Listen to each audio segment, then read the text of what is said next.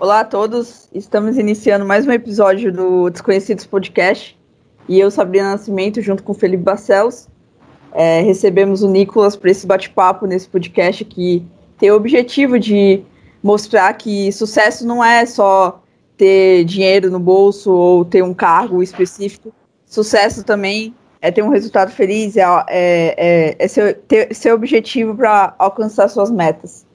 E o Nicolas é uma pessoa muito focada em relação às suas metas, muito objetiva e, e sonhador. É, e não só isso, né? Ele vai atrás de realizar os seus sonhos e por isso hoje ele é nosso convidado especial. Seja muito bem-vindo, né, Nicolas. Muito obrigado aí pelo convite e é um prazer estar aqui com vocês. Muito obrigado por aceitar o convite, Nicolas, dispor o seu tempo para conversar aqui conosco hoje. Geralmente a gente conversa, começa perguntando o que seria um dia de sucesso para você quando você deitasse a cabeça no travesseiro, mas a Sá falou que você é uma pessoa muito focada nas suas metas, então eu já gostaria de começar um pouco diferente. Qual foi a última meta que você lembra de ter obtido sucesso? Cara, acho que foi a mais recente aí, que eu fiquei em janeiro e fevereiro é, praticando uma atividade física por dia, né? Pelo menos ali de 30 a 45 minutos. É, fiquei esses dois meses também sem beber bebida alcoólica, então é algo que fazia muito tempo que eu não fazia, ficou um bom tempo sem beber álcool. Então, é, ler 10 páginas de um livro por dia, então estou fechando meu segundo livro no ano. E beber 2 litros de água, acho que isso foi meu, meu grande desafio aí já de início de ano que eu tava aí com. ganhei uns quilinhos na quarentena, né? Então, foi nesse processo de perder alguns quilos. É, nesses dois meses eu perdi dois quilos e meio. Então, até junho aí, pretendo perder mais uns 4 ou 5 quilos. Mas acho que isso, é, acho que de início de ano, assim, foi o mais recente. Muito bom. E, e, esse entendimento, né? Você colocar uma meta até meio do ano, junho, é entender que é um passo de cada vez, né? Sim, você comentou. Então, pode, pode falar. falar. É, ah, que você... tem muito isso, né? Da, de uma meta, eu também não tenho um desafio tão ousado assim de, por exemplo, perder 3 quilos em um mês, que hoje para mim já é muita coisa, assim. Mas acho que meta tem muito disso, né? De ter um objetivo, um tempo, uma quantidade ali para você realmente alcançar. E foi sempre muito claro para você enxergar é, que tem essa quantidade certa para alcançar? Ou você já chegou a atropelar as metas? Não, nunca foi bem claro assim. Acho que. É, acho que muito da experiência, né? Que você vai ter noção do que, do que é, é quantidade, do que faz sentido para você. Eu também um pouco de autoconhecimento, né? Por exemplo, na época de cursinho, eu falei, meu, vou pegar aqui, vou estudar pra caramba e vou dar um gás e tal. Aí começava o primeiro mês bonitinho, depois do segundo mês já caía muito, e porque tipo, nunca ter essa consistência de, de, estudar e tal. Então acho que é muito de, nesse processo de autoconhecimento para você colocar uma meta e que algo que seja que você consiga alcançar, mas que também seja um pouco desafiador. Né? E o que tem te ajudado a, a manter a consistência nessas metas de início de ano? É, Principalmente, por exemplo, nessa que deu exemplo de perder peso, que eu estava não estava olhando no espelho e não estava feliz ali com o meu corpo, né? Então queria perder um pouco ali e também de desenvolver, né? Agora também comecei a comecei a estagiar, também foi uma meta aí que eu tinha desde o do meio do ano passado, assim. Então demorou um pouco mais para me alcançar, mas eu consegui. Mas é muito de de correr atrás mesmo e ter isso na cabeça. Tipo, colocar isso como é, prioridade na sua vida. E você tem algum ritual para correr atrás? Algum, alguma coisa que te faça lembrar dos seus objetivos? Alguma coisa que te. Não motivar, que eu não acredito que a motivação seja o motor das coisas, mas como que te mantém firme ali no foco? Acho que motivação é, é, importante, assim, né? Principalmente no começo ali. Mas uma coisa que eu coloco muito na cabeça é de escrever num papel e guardar, assim. E eu guardo no meu guarda-roupa, né? E não coloco nem, pra ninguém ficar é, vendo e tal. Ainda mais que eu moro numa casa compartilhada. Mas coloco no papel e sempre que eu tô ali no momento mais difícil e tal, dou uma olhada e vejo ali para dar um para dar um gás assim e lembrar do que eu tô correndo atrás. Acho que essa... esse seria meu ritual. É, é, essa, essa lembrança precisa, sei lá, para um objetivo específico, igual você falou do estágio, né? E o estágio não depende muito da gente. É, você precisou recorrer muitas vezes a, a esse papel.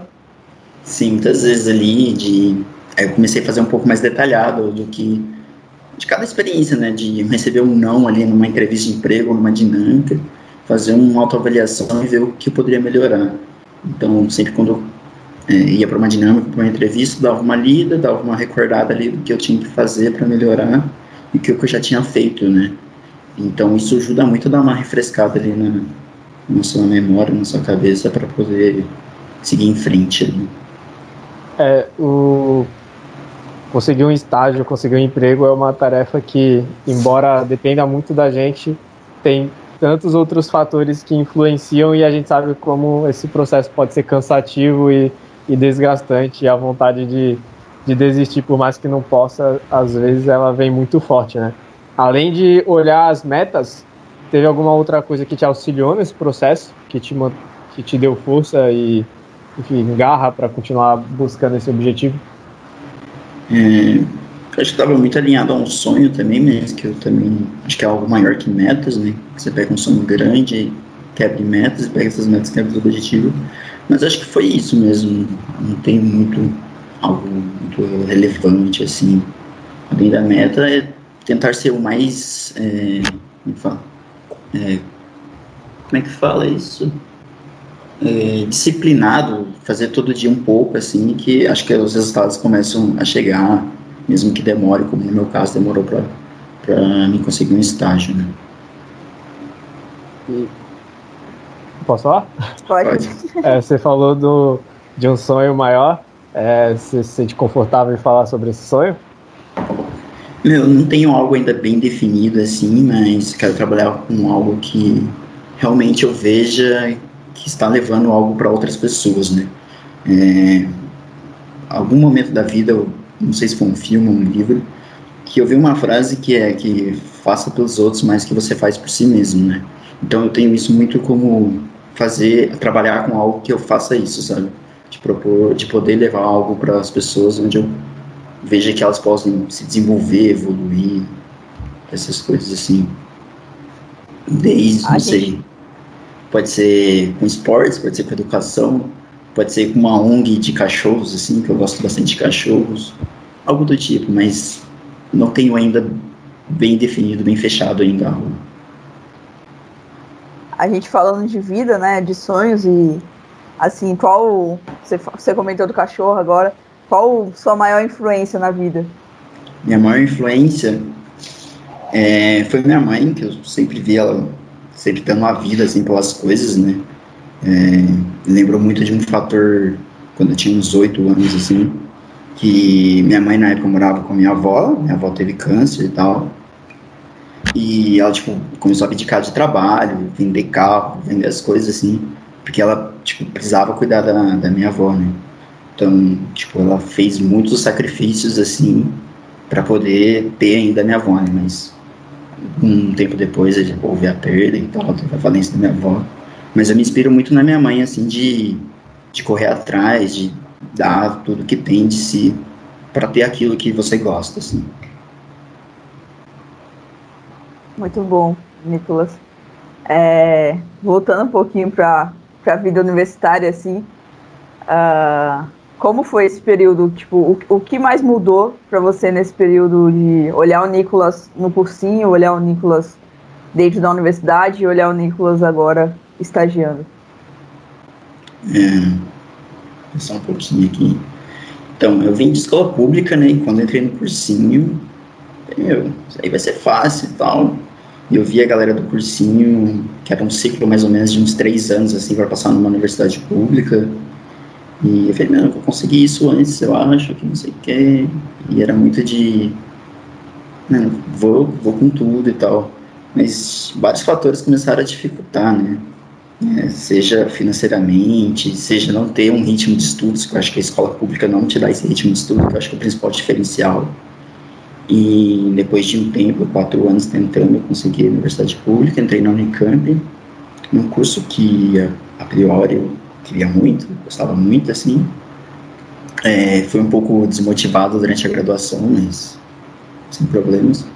E durante a graduação comecei a fazer várias atividades, né? Fiz diversos vários trabalhos voluntários, fiz trabalho na Casa Ronald McDonald's, trabalho com crianças com câncer, fiz trabalho é, na cursinho preparatório para vestibular, fui, fiz parte da Atlética, fui diretor de esportes na Atlética, então isso também foi um grande motivacional assim para continuar a graduação, porque era o meu momento de fuga da, das minhas coisas da graduação. E depois também fiz parte de um grupo social Andorim, que é um trabalho voluntário onde a gente trabalha com alfabetização numa escola pública aqui da região. Então isso foi muito é, pensando em ajudar os outros, mas também me ajudar, né? Porque nisso eu me desenvolvia muitas coisas. Também às vezes servia de inspiração para algumas pessoas e podia é, levar alguma coisa além, né? Porque eu via muitas crianças que tinham um sonho pequeno ali e por ver exemplos do, do grupo do, de voluntários ali, poderia pensar, expandir a mente um pouco. Então, acho que isso ajudou bastante. E acho que é isso, assim. Não sei se respondi a sua pergunta. Respondeu. É, quando, quando você falou essa questão da.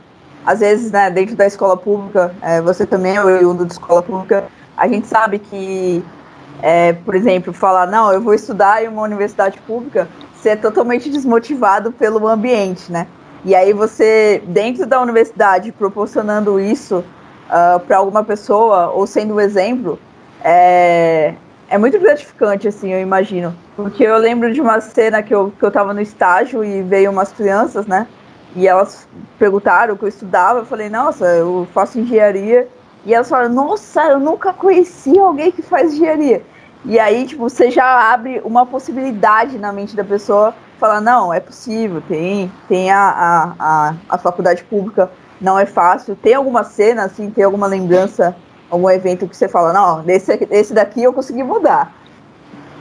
Cara, acho que nem foi algo diretamente de mim, assim, né? Mas acho que foi da ONG, do Grupo Social Andorinha, né? Tinha um menino que a gente levava as atividades lúdicas ali de alfabetização, é, leitura, escrita e matemática básica. E ele era muito bom, assim, né? Só que, por exemplo, leitura, assim, a gente pedia para os alunos lerem em voz alta e tal. E ele não, ele sentava, focava ali, fazia na dele e raramente ele perguntava ou ele falava alguma coisa. E teve algumas vezes que eu fiz essa parte de voluntário com ele, essa parte de acompanhar ele. E durante um, uma visita técnica, vamos dizer assim, mas uma, uma visita fora do ambiente escolar ali, da escola, né, onde a gente levou no Instituto de, de Geografia aqui da Unicamp, onde tinha uma exposição de dinossauros, então tinha pessoas ali explicando o que, que era e tal. Então eles não tinham muito contato, assim, né, apesar de estar ali no começo da, da escola. E ali ele começou, tipo, começou a falar e começou a se expressar. Teve até um momento que a monitora ela pediu para eles desenharem alguma coisa, inventaram uma escola, uma história. Ele, tipo, é, desenhou um dinossauro com maracujá. Falou assim, ah, isso aqui é o dino, dino maracujá. Ele fez uma história, assim, sabe? Tipo, falei, mano, que sensacional. E todo mundo olhando, assim, ué, ele não falava e agora ele tá, tipo, falando muito, tá, tipo, brincando, interagindo com outras crianças, né? que também era muito quieto dentro da sala de aula. Tipo, eu, eu acho que é um ponto muito marcante, assim, para mim, apesar de não ser eu somente que fiz aquilo, sabe? Mas de poder acompanhar isso e ver que um trabalho simples, apesar de ser muito simples, pode é, agregar muito para uma pessoa, sabe? uma criança principalmente. Show. É, durante, durante sua trajetória, né, essa, essa coisa não só do sonho de, de querer mais, agora o sonho do estágio, é, teve, teve algo que você falou, meu, uh, tô, tô insistindo tanto, insistindo tanto e não não tá funcionando? E como lidar com essa frustração que às vezes pode aparecer? Cara, é complicado, assim, como você falou, tem muita gente que, é, que quer sabotar seus sonhos, né? Você tá num ambiente ali e fala, meu, pra que você continua estudando? Tipo, isso não te leva a nada, ou está sendo em vão, no final do ano você não vai conseguir passar novamente. Mas acho que tem que ter pessoas ali que, que apoiem você, que acreditam nos seus sonhos também, né? Acho que principalmente você tem que acreditar, mas é bom ter pessoas por perto que acreditam nisso também. Mas foi, foi puxado, assim, de, de nessa fase aí do cursinho, principalmente, porque eu queria muito USP, Unicamp, principalmente Unicamp, né? Chegou um momento que eu falei, meu, é meu último ano, ou é tudo ou nada, e eu preciso passar em alguma coisa, que eu passar eu iria, né?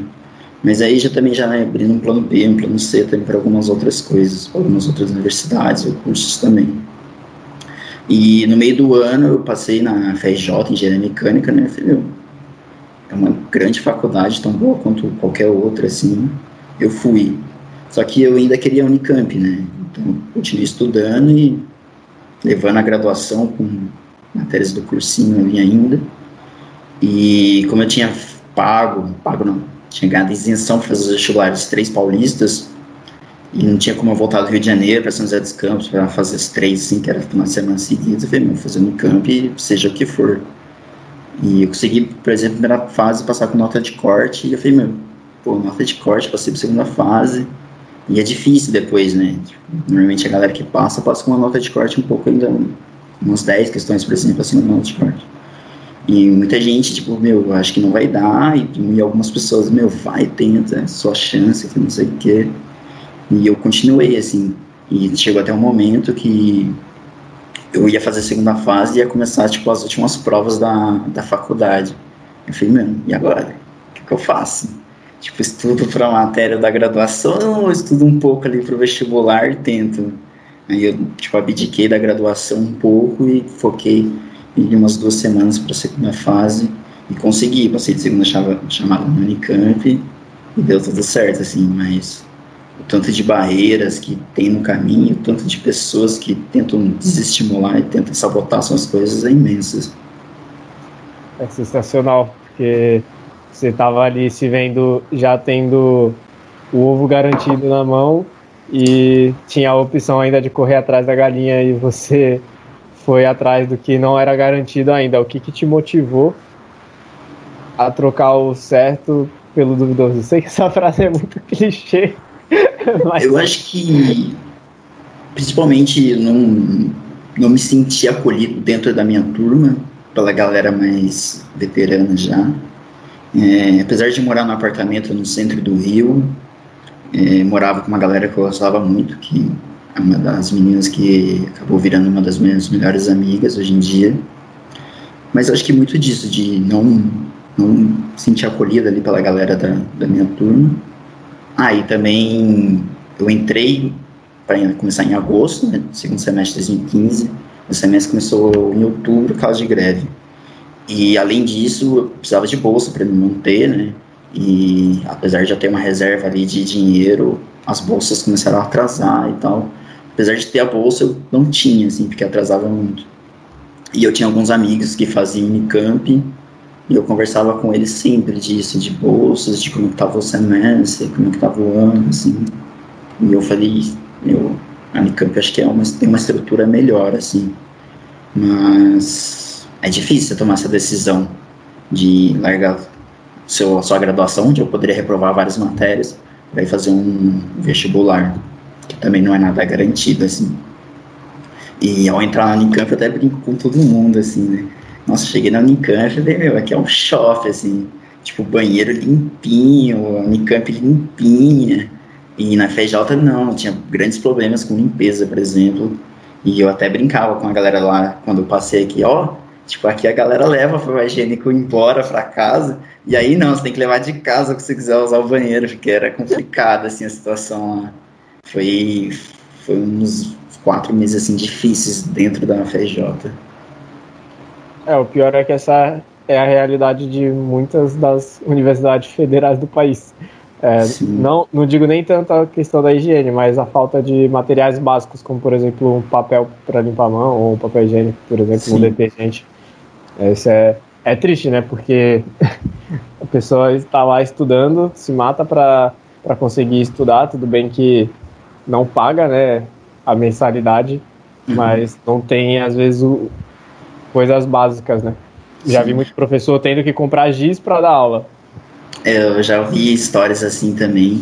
E acaba até desmotivando, né? Porque, por exemplo, a FRJ é top 5 universidades nos rankings, em qualquer ranking aqui no Brasil. Você chega e é uma estrutura assim, sabe? E você escuta de professores lá falando que fazia politécnica lá, né? Fala, ah, aqui a gente faz bastante pesquisa, tem bastante dinheiro, e mesmo assim era precário, sabe? Então ficava imaginando cursos que não, não tem tanto dinheiro assim, como que era a situação, sabe? Por exemplo, no Rio de Janeiro era complicado não ter ar-condicionado, sabe? E provavelmente devia, deveria é, ter algum curso que não tinha, uma sala que não tinha, ou que precisava realizar manutenção, deve ficar parado assim. Mas recomendo, é uma universidade boa, recomendo para quem passar assim, assim, que eu acho que agrega bastante o Rio de Janeiro em si também. Essa caiu? Acho que ela caiu, deu uma travada ah, ali na imagem. Bom, daqui a pouco ela, ela volta. Ela falou que tava chovendo forte aí, que acabou a energia, né? Deixa eu ver se ela mandou mensagem. Ela voltou aí. Oi, voltou, deu uma queda. Peço desculpas. Tava brincando de estátua aí, né? É. que nada. É, eu não sei onde você parou, mas eu vou, eu vou comentar algo né, que é interessante trazer essa perspectiva do outro lado. Né? Então, uma universidade que não, tá, não, tem com recu não, não está com recurso, um aluno que precisa de bolsa para se manter, a possibilidade de você é, conseguir bolsa, porque essas coisas não são faladas. Acho que ela caiu de novo. É, caiu de novo. Bom, vamos esperar ela voltar. Em escolas públicas, né? É, Acho que é repetir, Sabrina. Ih, tá com a conexão ruim. Sim, mas muito alinhado com o que ela estava falando, realmente, porque não nos é falado no momento que a gente, enfim, em alguma hora é plantada a semente de tentar a universidade pública, né? E a gente sabe que não é toda cidade que tem universidade pública e quando tem, nem sempre são as, as maiores, as mais relevantes. Então, às vezes, aquela, aquele aluno que, é de, que vem de escola pública e não tem condições de pagar uma universidade, e aí decide fazer uma escola pública, e aí tem que ir para outro estado, a gente sabe o quão, o quão complicado é, né? Porque você não vai pagar a faculdade, mas você tem que pagar a estadia, tem que pagar a alimentação, tem que pagar transporte, tem que pagar material, tem que pagar um monte de coisa e acaba que o custeio também não é tão simples, né? E a gente sabe que as bolsas são bem limitadas, não dá, não dá para todo mundo e às vezes quando dá, ainda tem esses problemas de atrasar, né? Sim, é complicado, né? Porque às vezes a pessoa acaba escolhendo uma cidade do interior, uma cidade pequena, que o custo de vida é menor. Mas, por exemplo, você estudar em São Paulo, no FESP, na USP, são Paulo é muito caro. Para quem, por exemplo, sai do interior de uma cidade e vai para morar numa cidade grande, o custo é muito diferente, assim. Mas eu não sei como fazer para você se informar disso. Eu acho que começa ali no você fazer um, um filtro né, das universidades que você gosta, do curso que você acha que vai te atender bem e começar a pesquisar, né? Entrar no grupo da faculdade, começar a pesquisar mesmo não é muito divulgado essas coisas. Mesmo a galera que entra, por exemplo, aqui no Unicamp, que às vezes poderia ganhar uma bolsa ali, que seja uma bolsa mais simples, onde você ganha um restaurante aniversário para você tomar café da manhã e almoçar. Tem muita gente que entra e não sabe disso, por exemplo. E vai descobrindo ao longo da, da graduação, assim. Mas para quem está querendo entrar, acho que é você filtrar as universidades e procurar pessoas dessa universidade, assim, para tentar saber das bolsas e tal. É, por exemplo, na Unicamp, eu vim de curso comunitário também, né? Fiz curso comunitário. E a gente tem uma tradição de todo ano fazer uma palestra magna onde a gente apresenta o Unicamp. Dentro dessa apresentação a gente fala das bolsas e os benefícios que você tem de vir para cá. Né? Mas, eu por exemplo, eu não sei se de outras universidades a galera faz isso. Então, é um pouco complicado e às vezes acaba desmotivando a pessoa, ou às vezes a pessoa passa e fala assim, meu, não tenho como me manter, não vou ir. Então, Sim. você às vezes deixa de fazer seu sonho por algo que poderia ser solucionado e você não sabe ainda. Exato. E às vezes nem, nem só quando entra na faculdade, né? Na própria escola pública, eu só fui ter contato com a universidade pública no final do segundo ano. Antes disso, eu nem imaginava que, que pudesse ter. Senão, eu teria começado a estudar muito antes, já que a, na escola a gente não é motivado em nenhum momento a estudar, a gente é motivado a tirar nota. Então, sei lá, tu vai na aula já ganha ponto extra, o que não faz sentido nenhum. Mas, então, se já explicassem isso na escola, de que tem a possibilidade e que a bolsa já coloca na cabeça daquela, daquele aluno que não tem tanta condição financeira de que é possível ele pode sim estudar, conseguir entrar numa universidade pública e pode sim se manter lá é, através de bolsa. Porque tem muita gente que simplesmente pensa, ah, eu não posso pagar uma faculdade e também nem adianta eu estudar para passar numa universidade pública porque eu não vou ter como me manter lá. Então, mesmo antes de entrar na faculdade, já deveria ter sido é uma informação que deveria ser divulgada nas escolas, né? Porque muita gente desiste sem nem, enfim, sem nem ter todas as informações. Sim, é, poderia ter algumas ações de realmente as universidades divulgarem isso em escolas públicas, né?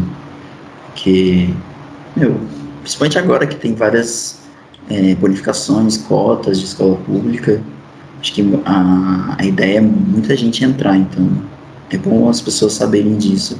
Porque às vezes a pessoa acaba ficando na cidade dela e não sei se é a realidade de vocês, mas a realidade minha, de muitos amigos que trabalhavam de manhã e à tarde faziam graduação à noite numa, numa particular da cidade, assim, porque é, precisava pagar a faculdade precisava manter em casa, assim, né, alguma coisa. Então, às vezes a pessoa poderia sair da cidade, ir para uma universidade pública e se manter e não precisar trabalhar, por exemplo, ou trabalhar de forma é, reduzida, por exemplo. Sim. Isso é outra coisa que, não sei, pelo menos no quando eu fiz engenharia ambiental lá na UFR, o curso era integral. Então, assim, é algo que dificulta bastante às vezes para aquela pessoa que precisa trabalhar para se manter na cidade, mas o curso não permite que ela trabalhe, assim, não consiga um emprego de forma tão simples, né? Porque estudar de manhã e à tarde, que emprego vai conseguir à noite? É muito complicado. E aí vai estudar que horas? É, então, é, fica, eu... fica difícil conciliar as coisas, né? Sim. Por isso que é bom ter um. É necessário ter um incentivo da faculdade com relação a bolsas, né? Porque ou você atrasa sua graduação, né? Pegando, diminuindo a quantidade de matérias, ou você abandona a faculdade, porque ou é um ou outro, assim. Exato. Ou até aumentar né, as facilidades em relação ao estudo à distância, por exemplo. Teria muita gente que mora longe, poderia estudar somente à distância e e não, precisa, não teria essa necessidade da pessoa se manter em outro estado, em, em outro local. Enfim, seria muito mais acessível e levaria a graduação para muito mais gente, né? Porque não precisaria ter uma sala ali para 500 pessoas, mil pessoas. Uma sala Sim. virtual é mais fácil. Mas eu ainda acho que teria que ter uma, um auxílio aí da faculdade para materiais básicos, assim, né? Seja computador, notebook, algo que realmente proporcione ao, ao aluno que ele consiga realizar os estudos, né? Porque deve ter muita gente que não tem um computador e, e não consegue, né? Às vezes não tem nem acesso à internet, por exemplo. Sim. É. Às vezes uma solução acaba trazendo outros problemas. Mas aí, por exemplo, uma parceria com uma com uma empresa que produz notebooks, produzir notebooks específicos só para assistir aula ou fazer trabalhos, enfim, alguma coisa dessa forma, barateando o custeio da, da faculdade e, a, e levando esse acesso para mais pessoas, né? Sim. E época de pandemia também teria que ter, né? Escola pública, como é que a galera teve aula é, tipo, ensino básico, assim, a galera não conseguiu ter aula, porque eu tenho uma sobrinha que tem 10 anos, tá na quarta, quinta série, se não me engano, e como é que fazia, assim, não tinha como. Muitas vezes eu, quando eu estava, eu emprestava meu notebook para ela, para ela fazer, porque minha irmã não tinha condições de comprar um, minha mãe também não. E ela assistia mais ou menos essas atividades pelo, pelo celular, né? mas não é adequado, assim. É, dificulta bastante né, o acesso à informação. Infelizmente, a gente sabe que hoje ainda a questão financeira é um grande filtro na inserção na sociedade. Porque se é algo que a educação básica, que é o que acaba formando o ser de alguma forma, bem ou mal, é o que instrui uhum. o ser para a sociedade. E, e, a partir desse momento que ela não consegue nem ter acesso a isso, o que, que a gente espera, né? Das oportunidades que essa pessoa terá na vida. E começa a dificultar, né? E acaba desmotivando também as pessoas, né? Imagina uma pessoa que estava na primeira série, estava começando a aprender a, a ler ali, e acaba não se desenvolvendo essa habilidade, aí chega no segundo, terceiro ano, terceira série, e não sabe ainda. Aí você acaba um pouco desmotivado, começa a dificultar. Uma coisa que era para ser básica já não é mais básica, já é um problema sério ali. Então começa a dificultar muito.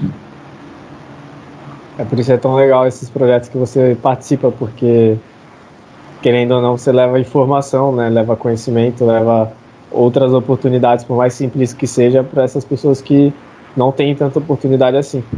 Hum. Cara, e é uma realidade muito diferente, assim, né? Apesar de ter sempre feito escola pública, eu considero ainda a escola onde eu fiz o ensino fundamental de um nível ok, assim. Mas aonde eu fiz aqui pelo Corpo Social Andorinha, cara, tipo, pra você ter noção, o diretor, ele era diretor, coordenador, era jardineiro, ele fazia tudo, assim. Porque não tinha verba, não tinha funcionários. E você via muita gente, tipo, da terceira série que não sabia ler, sabe? ou algumas que liam, mas não entendiam o que estavam lendo. Então, para você ver como Campinas, que é uma metrópole aí, né, uma cidade muito grande, chega até essas defasagens de aprendizado. Realmente. A realidade que tende a muitos, a muitos estados, cidades, né? E você, como você falou, não precisa nem ir longe. É, Campinas está ali do lado.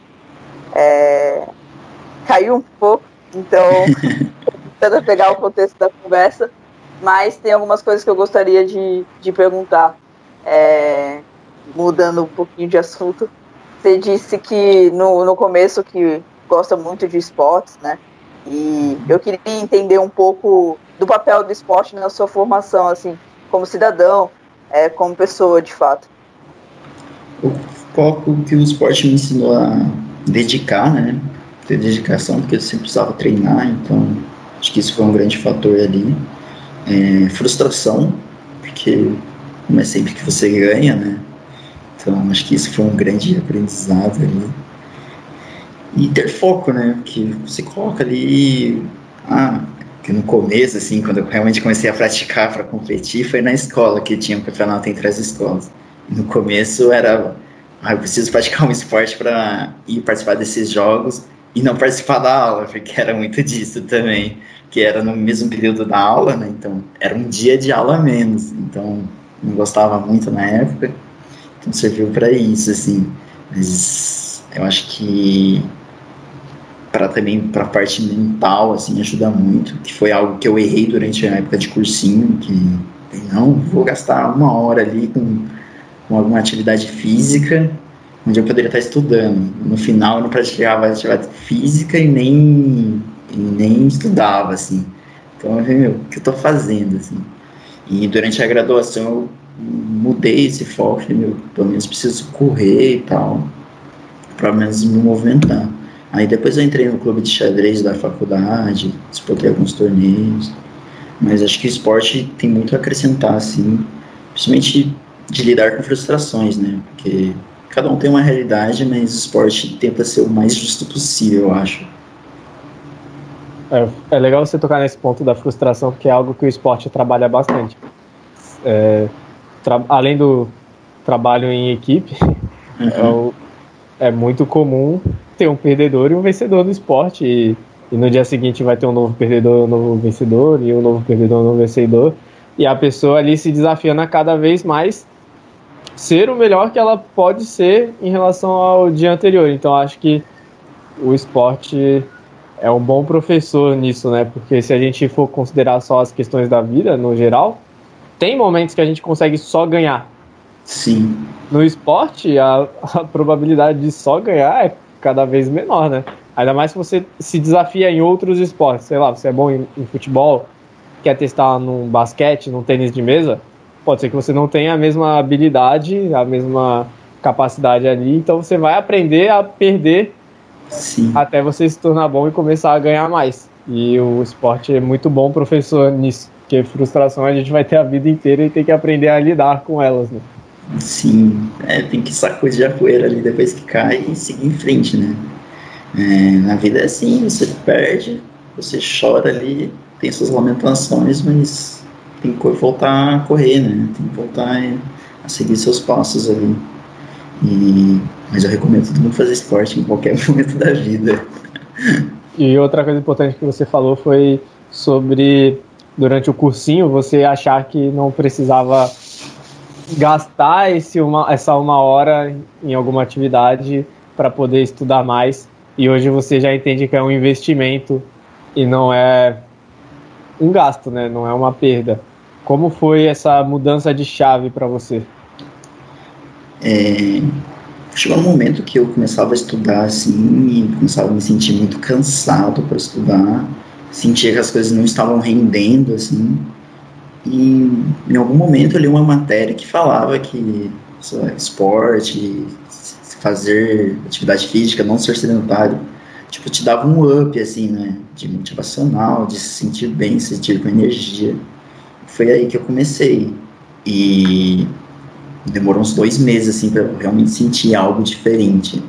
Que eu, no começo eu me sentia mais cansado, né, que tava fazendo uma atividade a mais e não ficando ali só estudando.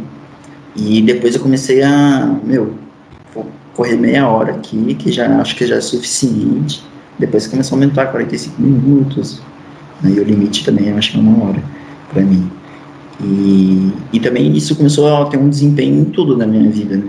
É, comecei a melhorar um pouco na graduação, é, comecei a ter disciplina e planejamento para as coisas, então sempre tentava inserir ali uma atividade física para fazer durante o dia e comecei a planejar mais as minhas coisas, né, com a extracurricular, com, com o trabalho voluntário. Então acho que começou a mudar as coisas assim, de é, ter mais energia para fazer e também de encaixar as coisas. Então mudou ali um pouco de planejamento, de, de disciplina também. Muito bom. É, Nicolas, tem um ponto seu que eu acho muito curioso, né? Que você é uma pessoa que não utiliza redes sociais. É, como é a aceitação, não por sua parte, mas a aceitação dos amigos, a aceitação é, talvez de falar, meu, vocês estão falando isso aí, mas eu não estou manjando não, porque não, não acesso. Exatamente, minha rede social hoje em dia é WhatsApp, né? É, eu tenho LinkedIn, assim, mas foi algo por necessidade, já sabe, tem até a minha assessora aí do LinkedIn. mas eu não tenho Instagram e Facebook, eu tenho para não ficar tão deslocado, assim, mas faz muito tempo que eu não posto nada, então... Mas é engraçado, assim, quando eu conheço uma pessoa nova, ah, me adiciona no Instagram. Eu falei, meu, não tenho Instagram.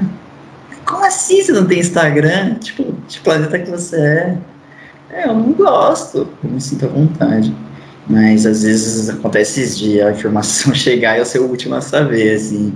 Tá numa roda de amigos, tá rolando uma piada, assim, eu o que vocês estão falando? Mas eu tento me informar por outros meios, né? Lendo, é, notícias de coisas alheias, assim, também gosto de ler bastante essas coisas. E acho que é isso. Tem como compensar essas coisas, né? Porque antigamente as pessoas liam muitas revistas, aí por um momento acho que o Facebook tomou muito de a informação chegar no Facebook, né? Mas ainda tem um pouco de eu entrar, por exemplo, no UOL, Estadão, Carta Capital para ler essas coisas, ficar sabendo um pouco disso. E o que te motivou a não usar a rede social? Cara, de não me sentir bem usando essas coisas, sabe? É, não sei, Instagram, por exemplo, as pessoas têm uma vida muito boa e não é assim. No LinkedIn as pessoas são muito fodas e não é bem assim também. Acho que foi muito disso, de não me sentir bem naquele meio. É, teve um, uma época que eu fiquei dois anos também sem usar o, o Facebook e o Instagram, porque não achava graça nenhuma. Agora eu acabo usando para trabalho e, uhum. enfim, sinto que não usar acaba afastando de algumas pessoas que a gente não é tão próximo.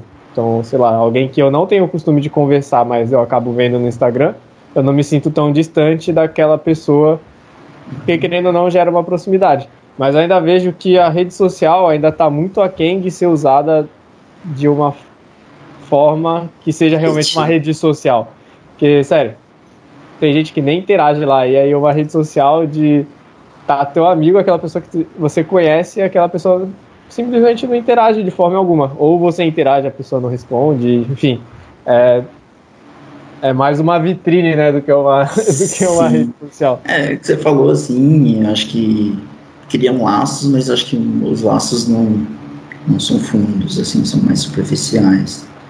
É, e agora que eu lembrei, por que, que eu realmente parei, eu usava ali no começo, em, comecei em Facebook 2011, se não me engano. Aí comecei o cursinho em 2012, aí 2013 veio rede social, não, vou dar uma diminuída. Aí fiquei 2013, 14, 15, assim, quase usando, que eu tava meio que dedicado ao cursinho e ao trabalho, né, não fazer trabalho paralelo. E quando eu entrei na graduação, que eu pensei, ah, agora eu tô mais tranquilo, vou voltar a usar. Aí eu não, não sentia muita mais necessidade, não via muita graça. E é, aí eu falei, mas não vou usar. E é bom essa perspectiva de, tipo, não precisar usar para não se sentir à vontade, porque o que traz muito é, não, eu vou fazer um detox aqui da rede social, porque não tá me fazendo bem. Então, tipo, é o mesmo sentimento, sabe? É, não tô me sentindo bem, vou ficar um pouco longe. É, eu acho que é, entra um pouco do uso, do, e, enfim. É só uma curiosidade mesmo de, de, tipo, as pessoas estranharem, né? Porque é algo que parece ser comum, mas tudo bem, alguém não se sentir à vontade. Mas a reação de início é de espanto, de essa pessoa de outro mundo. Ou sempre rola umas brincadeiras, né? Ah, você mora na, na roça, né? Pra não ter, não é possível. não sei o que. Mas é só questão de gosto, acho mesmo. É, na época, quando eu não usava, os amigos mais próximos, eles pegavam o link, me enviavam, ou printavam, ou gravavam a tela para eu poder ficar sabendo, sei lá, de algum meme, de alguma informação que nova, alguma notícia, porque eles sabiam que eu não ia ver nunca. e aí eles faziam esse papel de ponte, de interpretar do Instagram ou do Facebook para o WhatsApp, por exemplo. É o que acontece comigo hoje em dia, né? Normalmente eu fico sabendo as coisas que é mais alheias, assim, por prints, vídeos que mandam um grupo no, no WhatsApp. Ou às vezes, ah, você viu isso aqui? Aí eu não vi ainda, mas interessante. As notícias chegam, né? O que é importante. As notícias chegam. E é também um bom vínculo, né? Porque às vezes uma pessoa tá muito longe, cara, vi isso aqui, lembrei de você. É tipo um print e manda, assim. É, e acaba que o WhatsApp é muito mais próximo do que o Instagram e o Facebook, por exemplo.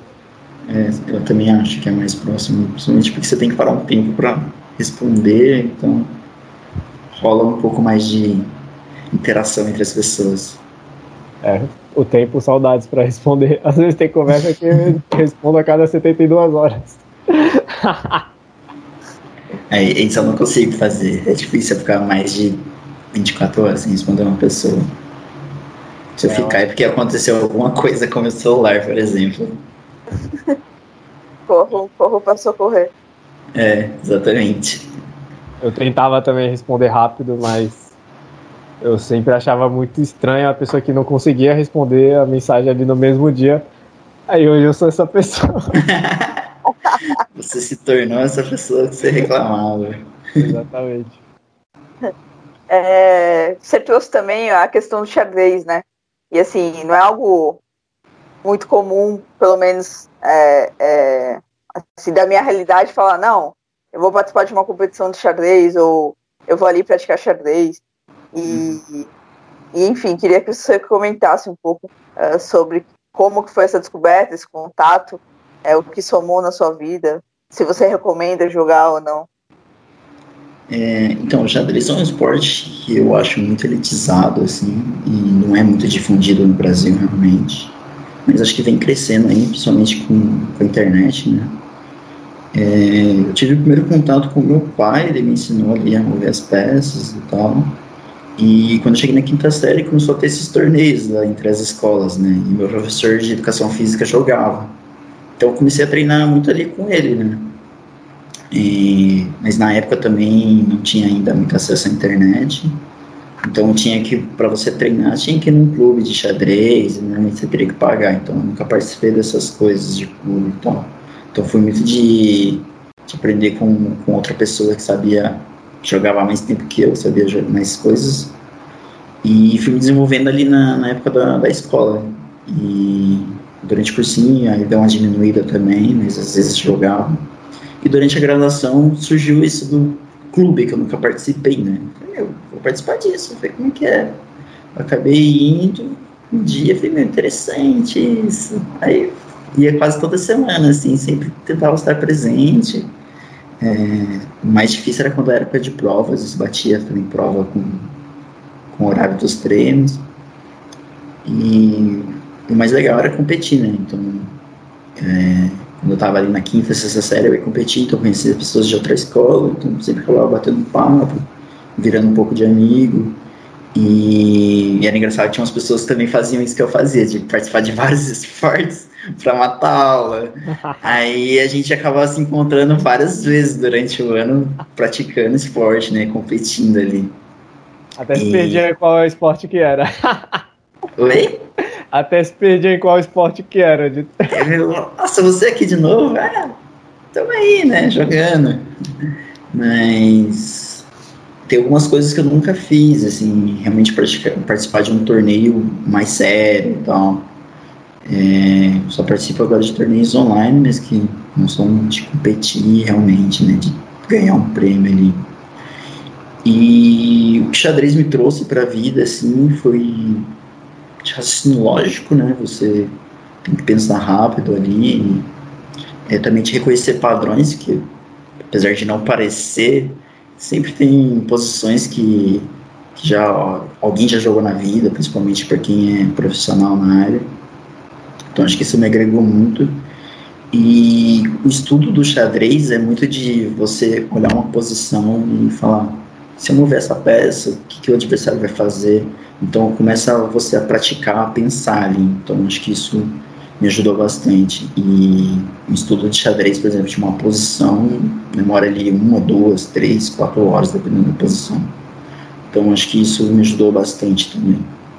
É, tem um outro benefício do xadrez também que eu tive, pelo menos, é entender que às vezes uma perda não, não é uma perda, é um investimento, porque você está ali, você sacrifica uma peça, mas aquela peça vai te dar espaço para conseguir conquistar mais espaço no, no tabuleiro ou, ou conseguir derrotar uma peça um pouco mais forte, né? Fazer uma Sim. troca mais inteligente. Então acho que é, esse é um outro ganho do xadrez, enxergar que é, e trazendo isso para a vida, né? Às vezes a gente acha que está perdendo alguma coisa, mas não, você só está investindo esse sacrifício para conseguir avançar um espaço mais, mais valioso. Uhum, bem pontuado, é exatamente isso. Você faz um sacrifício para ter um ganho a longo prazo ali.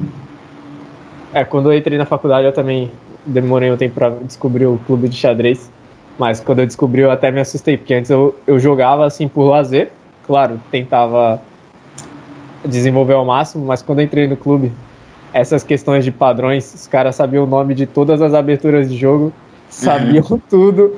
Aí eu, ah, não é possível, isso não tá muito acima do meu nível.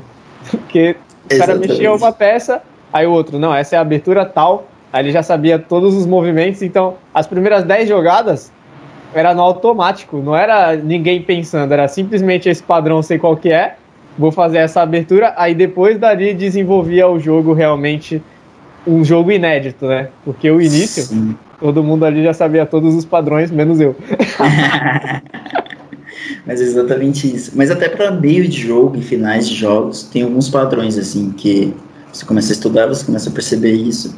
E mesmo que você tenha que raciocinar ali algumas jogadas à frente, às vezes você vai um pouco na intuição, meu, isso aqui parece muito com aquilo que eu já vi. E, tipo, acho que daqui a 10 jogadas vai dar certo, vai dar, o meu plano vai estar tá ok ali. Aí você não raciocina essas quantidades de jogadas, mas vai na sua intuição de já ter estudado e, e sentir ali, né? Ter o feeling de que ele vai dar certo. É, Muito bom. Pode falar, Fê. É, a outra questão que você falou sobre a elitização do xadrez é questão mesmo de da sociedade tentar elitizar, porque a, a cultura em si ela não, não eletiza, né? Por exemplo, quando eu comecei a jogar xadrez, ela, eu estudava escola pública num bairro um pouco mais humilde aqui da cidade do lado. E, enfim, foi também um professor que veio e apresentou o xadrez. Eu comecei a, a jogar e numa região mais pública as pessoas querem pinar pipa e jogar bola o tempo todo. Exatamente. E eu só jogava bola o tempo todo. Quando eu descobri o xadrez, eu levei o xadrez para os meninos que eu jogava bola sempre e todo mundo ficou encantado. Então de manhã a gente jogava bola e à tarde passava fazendo campeonato de xadrez. E se levasse essa oportunidade para todas as pessoas, todo mundo teria esse desenvolvimento, né? Então, enfim, é, é igual a medicina, eles elitizam o que eles querem, não porque as pessoas que são mais humildes não têm vontade ou não têm capacidade. E isso é, é muito chato na sociedade, porque o xadrez é você colocar um tabuleiro, nem que seja de papel, colocar as peças ali, nem que sejam escritas, e ensinar para a pessoa. Às vezes você nem precisa, ou no celular mesmo, todo mundo tem acesso ao celular hoje, mais do que saneamento básico. E o aplicativo de xadrez é extremamente leve, enfim, é um jogo tão bom para o desenvolvimento do raciocínio lógico, né? Pelo menos me ajudou muito a, a desenvolver o raciocínio. Sim, você falou aí de muita gente não ter acesso, né? Por exemplo, eu acho também tênis muito elitizado, assim. Muito. E, muito. por exemplo, meu, vou colocar numa zona periférica aí de qualquer cidade. A galera não tem condições. Meu, provavelmente tem alguém que tem todo o potencial para ser muito bom em tênis e não é porque nunca jogou na vida. E isso deve acontecer com várias coisas. Né? Exatamente. E não é um esporte, por exemplo, caro. Se você tiver uma quadra, uma rede, duas raquetes, uma bolinha, você joga tênis. Não é igual é, hockey, é, cricket, sei lá, que você precisa de um cavalo.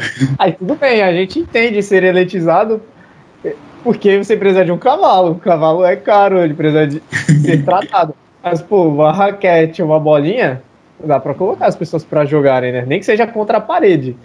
Não precisa Sim. nem de uma quadra inteira. É, era da prefeitura do estado investir numa quadra que seja mínimo condições para jogar. E a raquete, eu acho que é impossível você comprar uma raquete barata e ou até usada mesmo. Sim. Ou alguns projetos, né, que pessoas doem raquete, por exemplo. Mas isso acontece com... É, mas isso acontece com muita coisa, né? Às vezes as pessoas não, não são boas por não ter acesso naquilo com certeza. E o esporte em si, né? É, o incentivo, eu acho que o incentivo, fazer uma parceria, talvez, é, o incentivo tipo, é, é, muito importante, mas é, entra, entra em todas as categorias, né? Quantos, quantos é, é, esportistas a gente tem olímpicos assim e atletas olímpicos que não tem incentivo porque o esporte não é reconhecido, sabe? Patins, o próprio atletismo, então, entra, é, é uma questão que vai um pouco mais além, né? É óbvio, a base é muito importante, mas isso, a, a falta de incentivo vai, vai em todos os níveis, né? Todos os níveis de, de competidores, infelizmente. É, não precisa nem ir muito longe, né? Só de trocar o gênero do futebol, por exemplo, a gente já vê a diferença de investimento na própria base, por exemplo. Não precisa Exatamente. nem trocar de modalidade de esporte só no mesmo esporte, futebol, que é, provavelmente seja o mais famoso do mundo, só de trocar o gênero já. Já, é já tem uma discrepância gigantesca. É complicado essas coisas assim. E futebol também, é, a galera que realmente ganha muito dinheiro é a minoria, né? A galera que, que é profissional nisso não tem um salário tão bom assim, igual visto os, os times mais conhecidos. Exato. E também, mesmo sendo um dos esportes mais famosos, ou mais famoso, se você for ver, o investimento também não é tão alto. É, acaba que as pessoas, por uma bola, você compra uma bola por 15 reais, você faz uma bola de meia, você chuta uma latinha, e aí você vê meia dúzia de crianças chutando para lá e para cá e querendo ou não tá treinando, né? Tá então, treinando. Mas um correr realmente. chinelo ali na rua. Né? É, exatamente. Junta meia dúzia de ripa, bate uns pregos e já tem um gol. e se for ver, o investimento também não é tão alto assim para para qualidade assim que a gente tem hoje, né, no país, por exemplo. E nada, só a Havaianas ali, a Havaianas já virou gol. Exatamente. E o que você falou, né, de eu acho que para fazer um campo de futebol, eu acho que é mais, eu, a minha visão é mais caro que uma quadra de tênis, eu imagino, né? E tanto de escolinha de futebol que você vê por aí é, é imenso, assim. Exato, você pega uma quadra poliesportiva, você consegue fazer a quadra de tênis, faz a quadra de futsal, nesse de futsal você joga handball, você pode colocar o vôlei, basquete. basquete então dá para desenvolver tantos esportes num só ambiente com um único investimento. Não precisa nem, enfim, de tanto espaço e nem de tanto investimento assim, né? Sim. Tem uma prefeitura aqui na Baixada Santista que incentiva bastante o esporte e assim os resultados são visíveis é, em todos, né? Natação, atletismo, arremesso. Então forma muito muito atleta. É, infelizmente, eles não continuam por falta de incentivo, da 17, 18 anos, não tem como competir mais, ir para competição e torna caro, né? Mas é uma possibilidade e é interessante você trazer todo esse relato, esse contato com o esporte, principalmente enxergar o xadrez como esporte, é, como vocês disseram, é algo que pode ser de, de, de pode ser espalhado.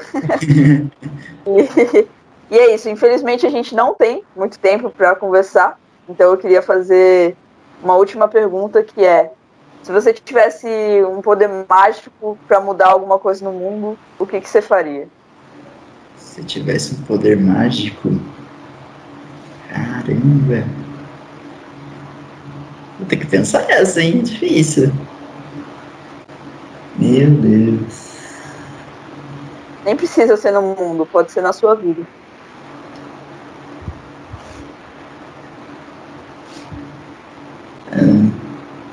Se eu pudesse que acho que qualquer pessoa tem vontade de fazer isso. Tipo a pessoa vai lá experimenta e faz. Tipo, gostou? Ok. Não gostou? Você pode usar de novo né? então para qualquer coisa na vida. Porque acho que cheguei num momento assim né procurando estágio e tal muita gente eu vou trabalhar com isso porque dá dinheiro é, ou vai trabalhar e não está satisfeito é, entra na graduação e eu gostei do curso, e às vezes não muda, porque por infinitos motivos, né? Mas acho de ter esse poder de a pessoa poder experimentar tudo e para ter aquela certeza, assim. Agora, se seria benéfico para o mundo, eu já não sei. ah, com certeza seria, né? Porque se a pessoa tá, escolheu aquilo que ela se sente mais feliz, uma pessoa feliz ela não, não atrapalha a vida de ninguém, não tenta fazer maldade para os outros, então com certeza seria um poder muito bem utilizado. Gente, gente feliz não, não enche o saco, né? Exatamente. Nossa. Não ia ter é. briga em lugar nenhum, assim. Exatamente. E isso seria, sério, sensacional. Pelo menos da minha vivência na universidade, eu vejo a quantidade de pessoas que não se sentiam felizes com o curso, não só no meu curso, mas em todos os cursos, e a pessoa estava ali sendo obrigada de alguma forma, né, uhum. a, a continuar na graduação, mesmo sem ela gostar. E aí ela se forma, pode virar uma paixão ou não, mas ela pode acabar trabalhando a vida, a vida inteira em algo que ela não é feliz. E, enfim, ou quando fica só pelo dinheiro, né? E a pessoa se prende àquilo, nem se sente tão satisfeita, mas acha que o dinheiro pode ser tudo ali naquele momento. Claro, cada um sabe onde pisa, mas a gente sabe que muita gente não consegue né, sair disso. E qual conselho você dá para as pessoas que poderiam experimentar outras coisas e não tem tanta, não sei se a coragem é a palavra certa, mas não tem esse empurrãozinho para para tentar coisas que elas gostariam de tentar e ainda não tentaram? Cara, eu acho que tem que se jogar e não ter medo de, de errar mesmo, assim. É, parece simples, assim, mas... Quem fala isso também não faz tudo isso, né? É, eu também sou muito mais... É, eu tenho que jogar mais no seguro, assim, não me arrisco tanto. Mas é algo que eu tento me jogar mais nas coisas e... Vamos fazer se deu certo.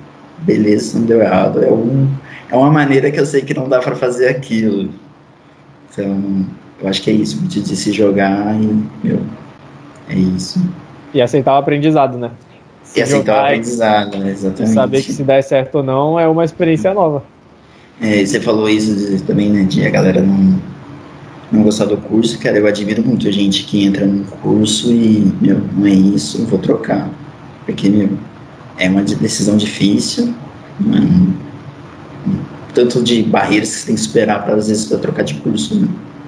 Então admiro muito essa galera. É, eu admiro. E... Pode falar. E outra coisa que eu acho também que, só colocando, que eu queria ter feito, que eu pretendo ainda fazer, né? Mas se eu tivesse a oportunidade, eu queria ter feito é mochilão, assim, conhecido vários países antes de entrar na faculdade. Que eu acho que isso agrega muito às pessoas. Mas é algo que eu pretendo fazer até eu morrer, assim. É, tem chão ainda. Dá pra pegar, sei lá, um, umas férias da faculdade, dá pra tentar. Ah, até tiver 60 anos, 70 anos. Eu queria fazer um mochilão também, assim, mais velho já. Pô, consegui, mesmo idoso. Essa é uma história irada de se ter. Sim. É, em relação ao que você tá falando, eu admiro muito os dois lados. Tanto a pessoa que tem a coragem de abandonar ali o curso e tentar um novo curso, quanto admiro a pessoa que não se sente tão satisfeita ali, é algo que para ela é é dificultoso, é maçante estudar e, e passar as matérias e ela ainda consegue se formar, tá ali 4, 5, 6, 7 anos sem motivação nenhuma, sem se sentir bem, e ela consegue estudar e fazer aquilo que não é agradável e ela ainda assim tem êxito. Porque a gente sabe, né? A vida não é só maravilha, não é só felicidade, a gente não vai fazer só o que a gente gosta e essa pessoa tá ali tantos anos todos os dias, por diversas horas, fazendo algo que ela não gosta e ainda conseguir o êxito, eu acho sensacional também. Eu acho que os dois lados da moeda pesa muito e, enfim, são duas pessoas extremamente admiráveis. É bem pontuado isso também. E, por exemplo, aí na engenharia tem muita gente que não trabalha como engenheiro mesmo, né? uma realidade, acho que no Brasil todo. E entra muito no que a gente falou desde o xadrez, né? Você está fazendo sacrifício para você nem trabalhar na área, mas trabalhar com algo que você curta depois, assim, que te faça mais sentido posteriormente. A desistência é, é admirável porque é a coragem de é a coragem de não agradar, né? Porque você fala, como assim você desistiu da faculdade? Tava no quarto, às vezes no terceiro ano, faltava só dois. Então uhum. a pessoa a pessoa que fala, não, eu não vou continuar, não, para mim, é sério, ela tem que tem que falar, não, é o que eu quero e já era. Então, é, eu também admiro bastante quem, quem desiste, de verdade. Sim, porque às vezes a pessoa vai fazer um curso porque pressão da família, ah, você tem que fazer esse curso porque essa família sempre fez esse curso, por exemplo. E você quebrar esse ciclo não deve ser fácil. E também é muita gente que passa e foi meu, por exemplo, não tem condições de se manter vou largar um curso para tentar outro que não é garantido de eu conseguir também. É bem difícil. Sim. É, você gostaria de dar algum recado final, Nicolas? Uma recomendação? É, eu queria parabenizar vocês aí, eu achei bem interessante o assunto que vocês abordam. É, não sei como é que vocês estão fazendo para divulgar isso, se é só com os amigos e tal. Mas acho que tem um grande potencial aí o projeto de vocês. E se vocês, por exemplo, puderem divulgar em realmente quem não tem acesso assim seria bem, bem legal, né? Porque eu vejo que vocês pegam pessoas que vieram do nada ou do quase nada e estão crescendo na vida, né? Estão almejando coisas maiores. Então acho que isso serve de incentivo para quem é criança, para quem está nessa fase de decidir alguma coisa.